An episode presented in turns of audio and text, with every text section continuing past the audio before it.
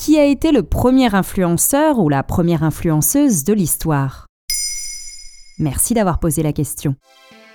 Influenceur.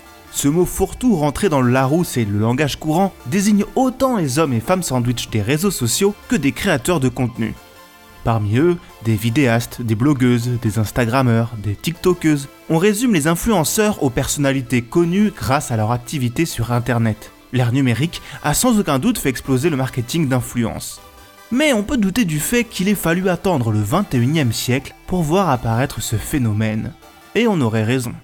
Qui y avait-il avant Kylie Jenner et Lena Situation? Si l'on prend le terme dans son expression contemporaine, la personne souvent citée comme l'un des premiers influenceurs d'Internet est Justin Hall.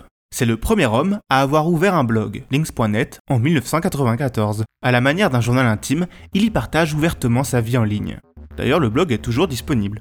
Misenvaleur.com, le blog du marketing numérique, explique Justin Hall préfigure du succès futur des blogs puis des réseaux sociaux. Il montre déjà à quel point Internet va devenir un média à part, qui implique tout particulièrement l'internaute et peut donner naissance à des influenceurs.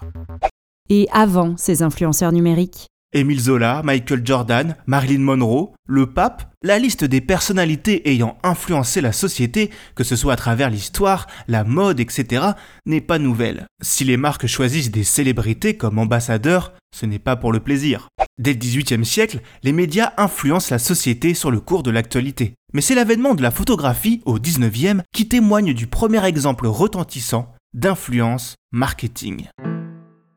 L'image peut définir la tendance. La reine britannique Victoria l'a bien compris.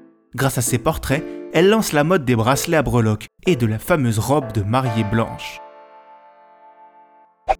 C'est aussi elle qui crée le Royal Warrant, un sceau d'approbation délivré à toute entreprise fournissant des biens ou des services à la maison royale.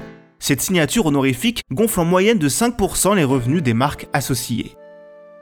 Si on revient aux stars, l'avènement d'Hollywood dans les années 1920 est une étape décisive.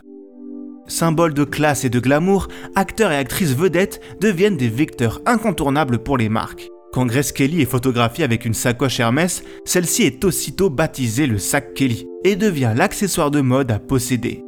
L'idée n'est pas neuve. Dès 1980, la marque américaine de préparation de crêpes Tante Jemima présentait sur son packaging le visage de Nancy Green, une ancienne esclave devenue mannequin. Dans les années 60, les stars s'affichent directement sur les publicités. Bonne idée, le public a confiance en eux et veut leur ressembler. On peut alors tout faire passer. Fumer, boire de l'alcool devient même le summum du cool. La réelle différence avec hier, c'est qu'aujourd'hui, influencer est devenu un métier à part entière.